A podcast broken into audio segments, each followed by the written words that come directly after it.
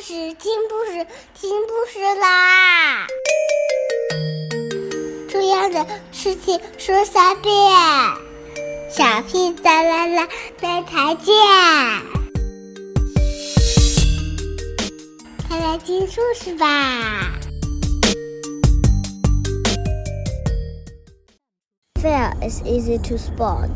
Huge pupils, a racing heart, and a sweaty, dripping hands.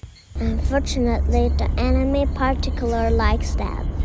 Because we are very rarely in the jungle with monster spiders, we mostly get frightened by other things. Example the 10 meter driving board. The dentist. Being alone. In our minds, we imagine the worst thing that have nothing to do with reality. When the tiger senses something wrong, then he digs his claws in. That feels worrying and strange, but it's a typical sign of fear. The feelings work like an alarm clock. If you were a bit sleepy before, you are now really wide awake.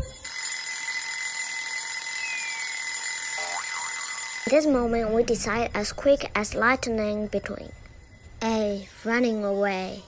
B. Roaring and becoming aggressive. C. Freezing and perhaps trying to become invisible. Over the years, the tiger in us can be trained. He means well, because fear protects us from dangers like fire or steep drops. It wants us not to take too big a risk. Fear is a personal watch tiger who looks after you and holds you back, sometimes even at the same time. He makes you sweat and makes you sick. And it's at its coolest when everything is cool.